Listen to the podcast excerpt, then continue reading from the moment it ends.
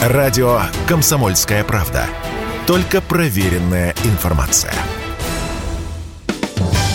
Еще со времен пандемии спрос на внутренние направления среди российских туристов активно растет. Из-за ограничений на международные перелеты и падения доходов населения за граница все менее доступна для россиян. И все больше туристов начинают открывать для себя родную страну. По данным турфирмы «Дельфин», пятерка самых популярных направлений для туров по России остается неизменной.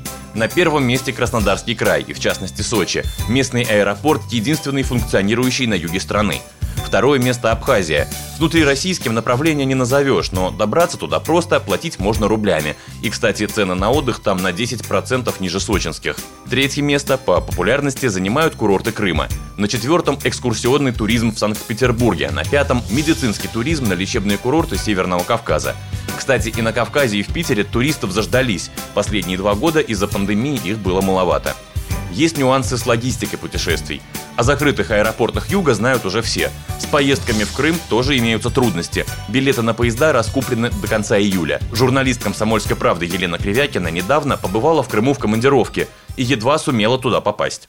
Я добиралась на поезде, но, в общем, поймать билет на поезд, это был действительно целый квест. Я больше недели пыталась купить билеты, потому что билетов нет вообще, даже с пересадками. Идут поезда фирменные из Москвы, то есть в день идет 3-4 поезда Москва-Симферополь, также идут поезда из Питера. Я даже смотрела питерские поезда, даже на них нет билетов. Просто чудом повезло, вылетели в одну из ночей. Я мониторила с утра до вечера, в одну из ночей нашла билет Москва-Симферополь на прямой фирменный поезд Таврия просто прицепили два вагона.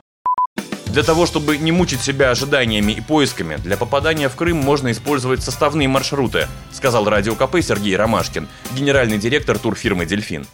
Да, прямых билетов э, на, на прямые поезда нет, есть стыковочные варианты, ну и они выглядят неплохо, скажем, можно, э, если говорим про москвичей, э, где-то за 20-25 часов добраться до Анапы, там пересесть на «Ласточку» и часа за 4 добраться до Симферополя. Ну, да, понятно, это медленнее немножко, чем прямой поезд, но тем не менее по времени и по деньгам получается приемлемо. Запущены такие же стыковочные поезда из Краснодара, даже из Сочи можно добраться Э, до Симферополя. Помимо привычных направлений, в этом году появились новые, пока экзотические для россиян. Так туристов стали возить в Чечню.